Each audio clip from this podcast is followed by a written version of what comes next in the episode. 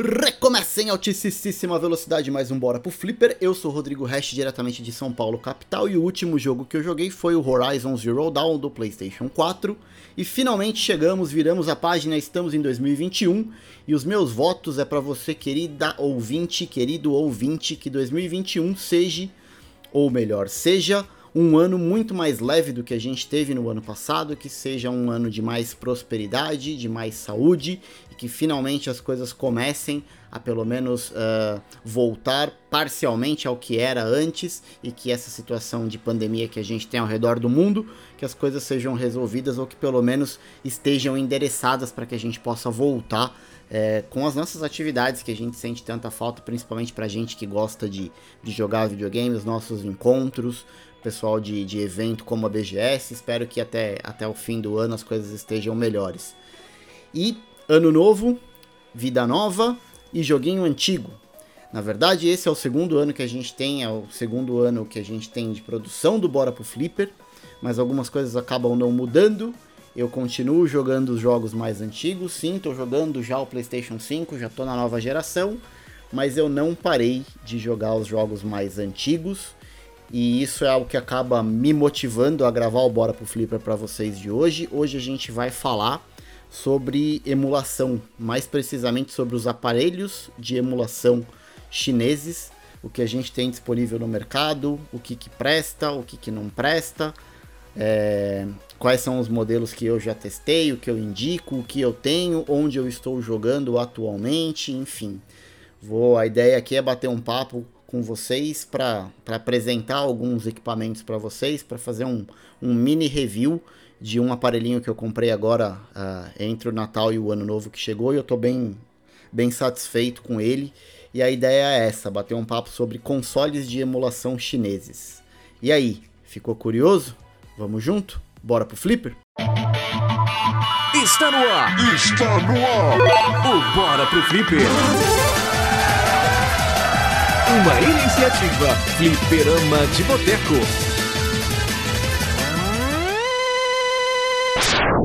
Vamos lá, pessoal. Antes de mais nada, vamos discutir um pouco aqui o que é o conceito de emulador. Na verdade, o conceito de emulador, o que é um emulador? Um emulador é tudo que simula alguma coisa. Então, quando a gente está falando de emulador de videogame, é um software que roda simulando a execução de uma máquina, de um console físico. Por exemplo, um emulador que a gente tem hoje de Master System, ele está simulando o funcionamento do hardware do Master System. Tá? Então, toda vez que a gente falar de emulador propriamente dito, a gente está falando do software de emulação, que nada mais é do que o programa que a gente usa para simular, para fazer as vezes de uma máquina, de um equipamento, de um console, no nosso caso aqui, tá bom? E o conceito de emulador ele está diretamente ligado ao conceito de ROMs, que nada mais são do que a cópia dos jogos que a gente tinha para aqueles consoles. Por exemplo, vamos falar aqui do Sonic e do Mega Drive.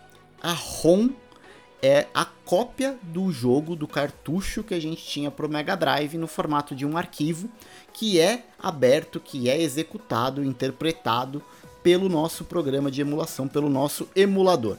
Tá? E como é que as ROMs são conseguidas? Muito fácil, a gente pega um cartucho, existem alguns aparelhos que fazem o dump da ROM, que fazem uma cópia, extraem daquele chip que a gente tem no cartucho, do EPROM, o jogo e transforma isso num arquivo de computador que a gente pode executar a partir de um emulador, tá bom? Então toda vez que a gente falar de emulador é o programa que simula o console que a gente está falando, toda vez que a gente falar de ROM, a gente está falando especificamente sobre o jogo, sobre qual é o jogo que eu quero executar dentro desse emulador, tá bom? É, as ROMs aqui no Brasil se popularizaram ou começaram a aparecer no final dos anos 90 com a popularização dos PCs. Aqui no Brasil tudo demora um pouco mais para chegar. É, eu lembro que a primeira vez que eu vi alguma ROM funcionando devia ser ali perto de 97, 96 e foram ROMs de Atari 2600 na casa de um amigo meu que ele tinha já um computador, acho que era um 386, talvez um 486 na época. E eu lembro de ter ido na casa dele visitar e tal, e ele tava jogando o Atari 2600 no PC. E eu achei aquilo o máximo. Fazia muito tempo que eu não jogava Atari e eu achei o máximo a gente poder jogar Atari como se fosse o videogame mesmo, original, os mesmos jogos que eu jogava antigamente na tela de um computador. Então foi a primeira vez que eu vi uma ROM rodando, uma ROM funcionando. É óbvio que eu não tinha ideia do que era uma ROM, eu não fazia ideia do que aquilo que eu estava vendo estava rodando dentro de um emulador, eu não tinha ideia do conceito de como era, para mim era simplesmente um jogo de PC que estava ali imitando um jogo de Atari 2600. É, eu, propriamente, di, propriamente dito, eu só fui ter contato com as ROMs em 1999, quando eu tinha o meu PC, é, era um 486 DX100 com 16 MB de RAM e 540 MB de HD. E eu lembro muito bem que eu recebi um disquete com algumas ROMs de Nintendinho de um amigo meu e junto com o disquete veio também um programa de emulação veio ali o emulador e eu lembro de ter copiado para o meu computador e conseguido executar aquelas ROMs de Nintendinho e eu achei o máximo. Porque parecia muito fácil, né? Quando eu jogava no console era muito difícil a gente conseguir cartucho, conseguir jogos, ou tinha que ser alugado, ou empréstimo de algum amigo meu. E ali naquele disquetinho, eu tinha ali 4, 5 jogos ali à minha disposição. E eu fiquei imaginando se seria mais fácil conseguir mais ROMs. Porque naquele momento o horizonte para mim ele acabou se abrindo.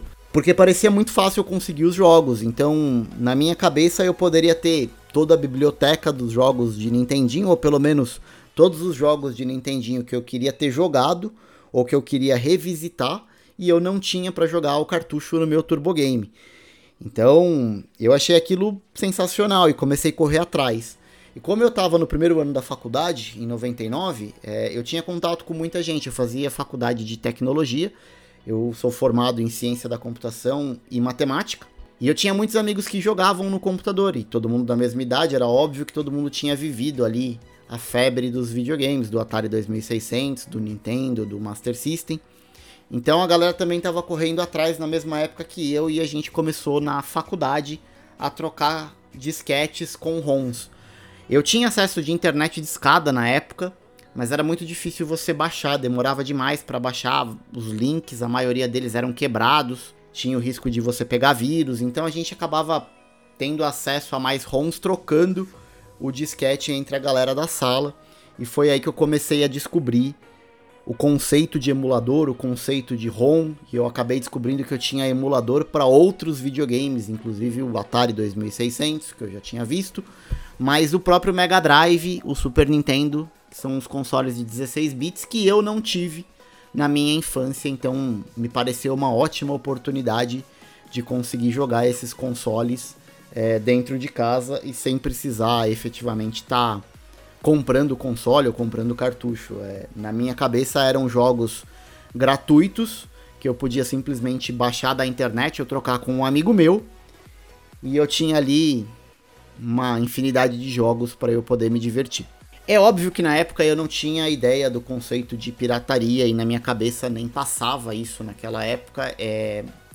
Mas é importante deixar claro que quando a gente fala de. não emuladores, tá? Mas quando a gente fala das ROMs, é, é a gente está falando de pirataria. É, querendo ou não, não estou dizendo que é certo, que é errado, até porque eu consumo esse tipo de, de, de material mais antigo, as ROMs mais antigas, mas é sim uma maneira de pirataria. Tem infinitas discussões aí se isso é, se a nossa intenção se torna legítima quando a gente está falando aqui se propondo a preservar a história do videogame, porque a gente sabe que tem é, empresas que acabam fechando e sumindo do mapa e a gente acaba perdendo uma parte histórica dos videogames porque o que essas empresas acabaram produzindo acabam se perdendo no limbo. E quando a gente tem as ROMs disponíveis na internet, a gente acaba tendo esse material um pouco mais preservado, mas não deixa de ser pirataria, né? A essência do negócio, dando certo ou não, gostando ou não, você fazer uso de emulador e de ROM é, é, um, é uma forma de pirataria, tá? Mas a gente não está aqui para julgar. A ideia hoje é dizer para vocês, é, apresentar algumas formas de você jogar e ter acesso a esses consoles mais antigos e como é que eu hoje é, qual o equipamento que eu uso para jogar esse tipo de, de material mais antigo, essas ROMs mais antigas, tá? Então a gente pode jogar e a gente pode executar hoje emulador em uma série de coisas, né? Em uma série de equipamentos. A gente pode jogar no nosso computador, no nosso PC, no nosso Mac, a gente pode rodar esses emuladores e essas ROMs através de um microcomputador que é o, o que a gente tem hoje de, de Raspberry, que muitos desses anúncios que a gente vê na internet de fliperama com 10 mil jogos, com 15 mil jogos, nada mais é do que um, um computadorzinho do tamanho do nosso cartão de crédito ali, chamado Raspberry. O Raspberry ele é um computador que foi desenvolvido a princípio com fins acadêmicos e de estudo, para que as pessoas, os universitários, tivessem acesso à tecnologia de uma maneira barata mas muita gente descobriu que eles são ótimos aparelhos para rodar emuladores, ótimos aparelhos de emulação. E desde então o Raspberry é o queridinho da galera aqui no Brasil para rodar todo e qualquer tipo de emulador. E aí a gente está falando desde o PlayStation uh, 1 até Sega Saturn, a gente tem todos os que vieram antes disso rodam muito bem no Raspberry. É, então, fliperamas com 10, 15 mil jogos que o pessoal hoje vende ele tem um Raspberryzinho ali por trás rodando esses emuladores, tá? E a gente também hoje tem no mercado é, muito aquecido de consoles de emuladores chineses, né? A gente tem alguns portáteis que tem o formatinho de alguns consoles clássicos, como o próprio Game Boy Advance, é, como o próprio PSP, que são hardwarezinhos, que são consoles que rodam na sua essência emulador. E é nesses que a gente vai focar um pouco. A gente vai falar um pouco sobre esses portáteis que, via de regra, são fabricados, produzidos e enviados lá na China. E o mercado é muito grande, a gente tem muita variação, então eu vou explicar para vocês os, a, a, minha experiência comprando esse tipo de console da China e o que, que eu acho, se funciona bacana ou não. Afinal de contas, quando a gente pensa em ter no nosso bolso ali um aparelho capaz de rodar uma série de consoles, com uma biblioteca de jogos praticamente infinitas, é, no bolso é muito bacana. Você pode levar para qualquer lugar, você pode jogar a qualquer momento. Então, a minha ideia hoje é, é apresentar para vocês a minha experiência comprando esse tipo de console da China, o que, que eu acho, qual funcionou bem, qual não funcionou, qual que é bacana e qual que não é. Então essa é a ideia do nosso Bora pro Flipper hoje. Bora pro Flipper! Bom, vamos lá. Não é de hoje que a China vem dominando o mercado de eletrônicos. Muita coisa que a gente consome hoje é produzida na China. E com os consoles portáteis de emulação não é diferente. A gente tem dezenas de modelos, para não falar centenas de modelos, com preços diferentes, capacidades diferentes, que rodam coisas diferentes. Então, ah, no primeiro momento a gente pode ficar um pouco perdido sobre qual é o melhor aparelho para gente, será que é bom, será que não é, como é que funciona, como é que não funciona. Mas isso não é uma exclusividade da China. Aqui no Brasil mesmo a gente teve uma versão vendida oficialmente é, pela Dynacon, que era o Jingu. E hoje em dia é muito difícil de encontrar, mas a gente pode dizer que o Jingu foi um dos precursores aí dos consoles portáteis de emulação. Eu lembro que eu comprei um em 2011, se eu não estiver enganado.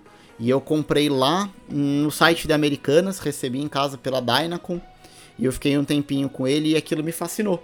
Porque eu tinha ali no meu bolso um Master System, um Nintendo, muitos consoles ali que rodavam diversas ROMs de uma maneira muito fácil e prática.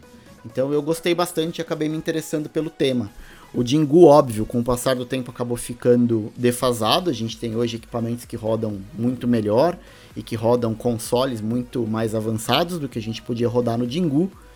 E ele é praticamente, esse mercado é praticamente todo dominado por, por consoles chineses. E aí quando a gente fala de importar essas coisas da China, a gente sabe que tem coisas de qualidade, mas a gente sabe que também tem coisas que não são de boa qualidade. E é aí que eu encontrei a minha primeira barreira quando eu comecei efetivamente a procurar esse tipo de console e comprar.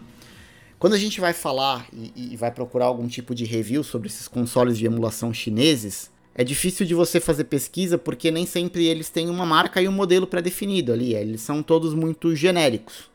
Mas os mais conhecidos e que possuem algum tipo de marca ou algum tipo de modelo são o LDK, o Beat Boy, o próprio Retro Game que a gente vai falar um pouco mais no detalhe no próximo bloco a gente tem Pocket Go, enfim, tem um, alguns nomes que são chaves aí nesse, nesse mercado chinês. E a minha recomendação é que se você estiver pensando em comprar algum console chinês desse para rodar emuladores, que você dê preferência por esses que tem um, uma marca assim, entre aspas, um pouco mais consolidada, modelos que a gente tem mais consolidados e que é mais fácil encontrar review, porque normalmente são, são os aparelhos melhores.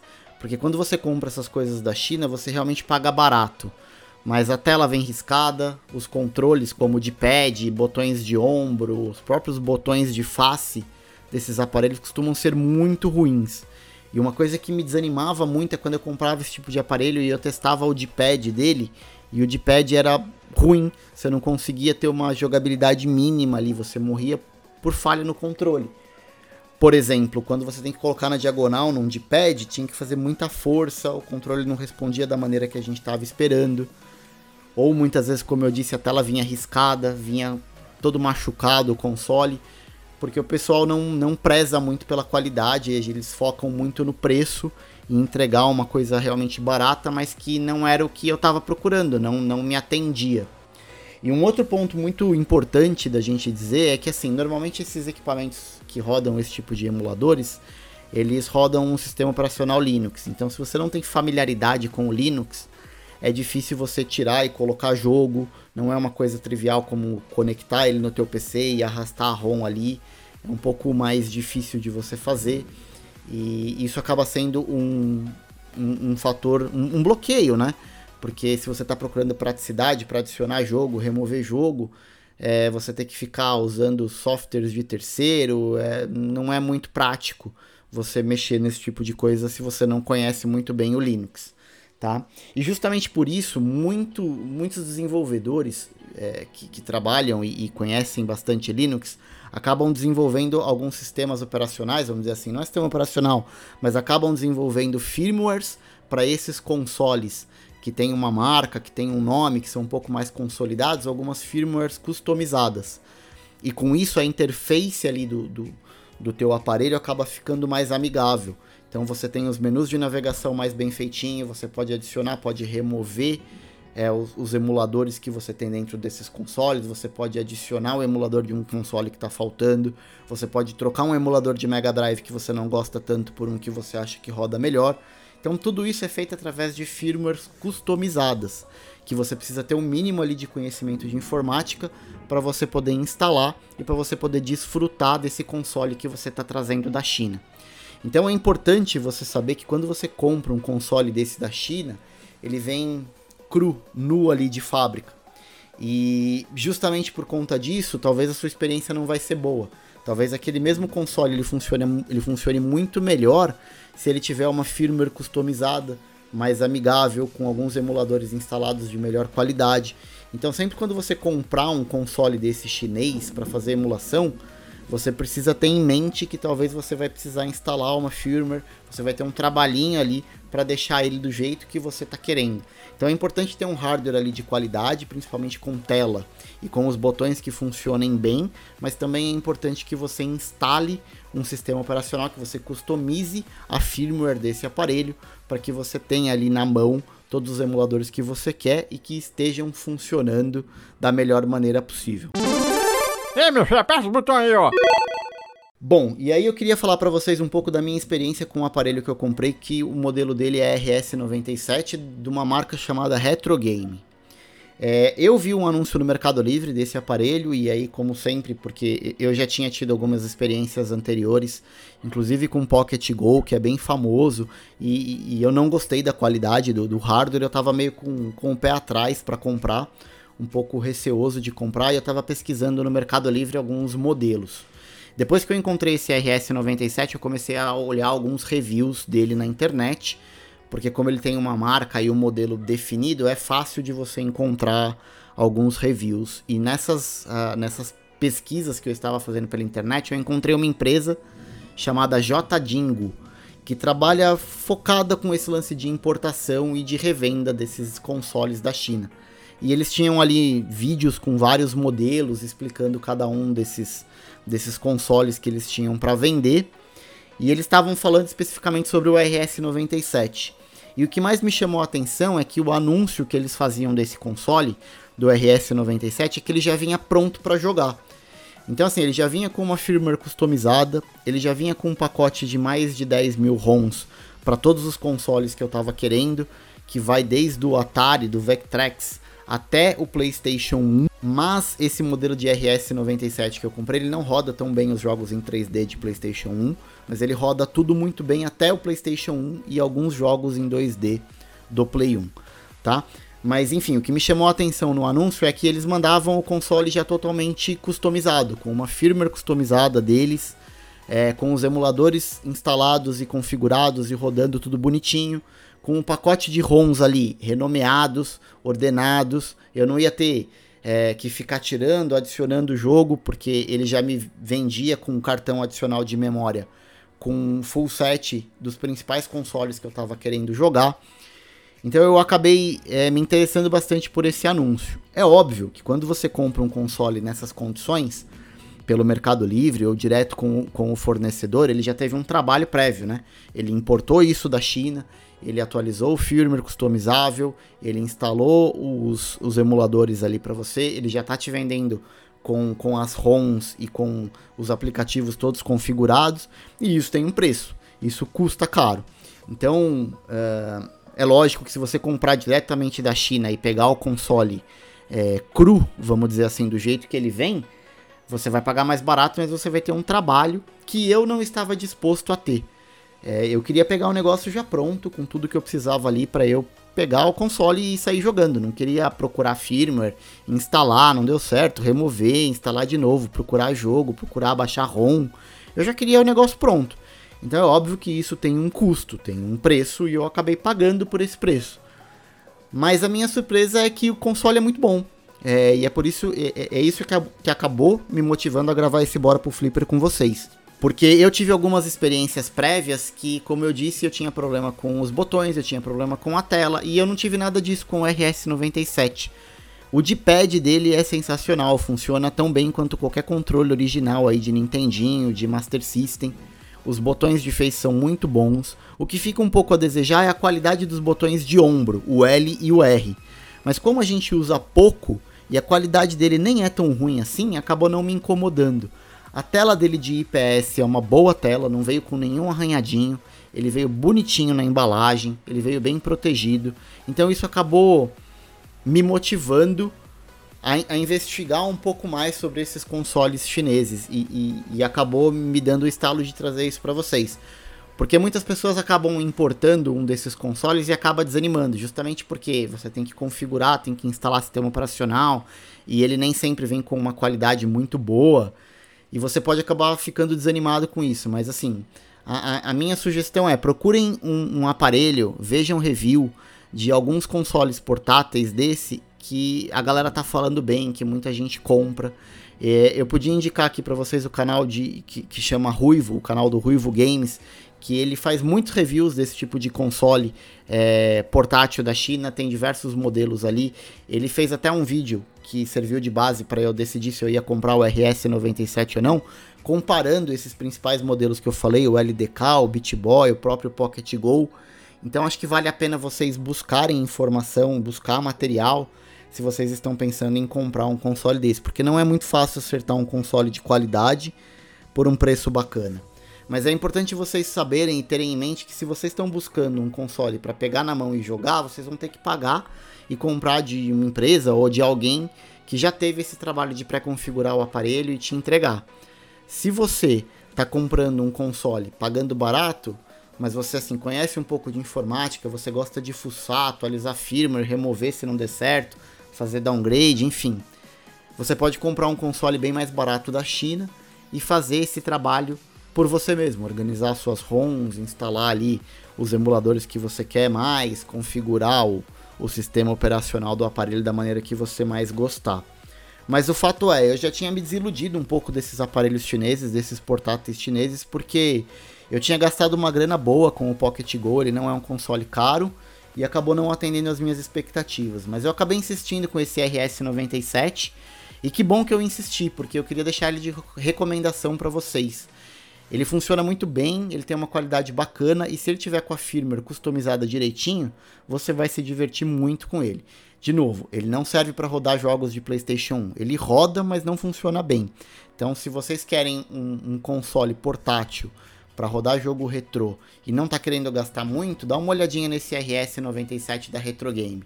Ele tem duas versões. A única diferença é que a versão 2 dele, ele já vem com tela de IPS e ele tem um pequeno analógico, que a qualidade desse analógico nem é tão boa, mas pro tipo de jogo que a gente está querendo rodar nele não faz diferença. Eu uso muito mais o de pad. Ele funciona muito bem os jogos é, de MAME, de FBA, que são os jogos de arcade. Funciona muito bem mesmo, jogos um pouco mais pesados. É, e mesmo jogos em 2D do PlayStation 1, ele acaba rodando bem. O Symphony of the Night, por exemplo, que é o queridinho da galera que quer jogar Play 1 aí, ele funciona bacana. Eu só não vou recomendar ele para Play 1 porque os jogos 3D ficam lentos, é difícil executar, não, não fica muito bom. Mas assim, ele é um console que tem um bom custo-benefício. É, eu não vou dizer aqui o valor pra gente não datar esse cast, mas assim, deem uma pesquisada pelo modelo RS97 no Mercado Livre, ou mesmo nesses sites chineses aí como AliExpress, que vocês vão ver que ele é um console relativamente barato. E na minha modesta opinião, de todos que eu já importei e de que eu tive, se ele tiver com a, com a firmware customizada bonitinho, ele é o melhor desses aparelhos. Então, se vocês tiverem dificuldades, procurem comprar esse aparelho já configurado, com o sistema operacional rodando bonitinho e atualizado. Só que tem um preço, vocês vão pagar um pouco mais caro, ou se vocês quiserem fuçar, fiquem à vontade, tá? Ele tem uma bateria que dura aproximadamente 4 horas, o que é bastante, dá para você jogar e se divertir super bem. Ele tem espaço para cartão de memória expansível, então eu comprei o meu com uma memória interna que já veio nele um cartão de 16 GB e mais um cartão adicional de 32 GB, que ele tem dois slots para cartão, então ele acabou ficando com 48 GB de jogos. E a gente está falando de jogos antigos, de jogos pequenos, então, cara, é muita coisa. E a grande vantagem de qualquer aparelho desse, que a gente está falando de, de, de, emulação portátil, você tem algumas opções que você não tinha na época, né, dos consoles. Então, funções do emuladores que rodam nesses, nesses aparelhos é você tem o lance de save state, você pode salvar o teu jogo a hora que você quiser, você pode configurar, mapear os botões, você pode, dependendo do emulador, ajustar o nível de velocidade com que aquela ROM está sendo executada. Então, assim, tem todos os benefícios de um emulador que a gente roda hoje no computador, rodando na palma da nossa mão.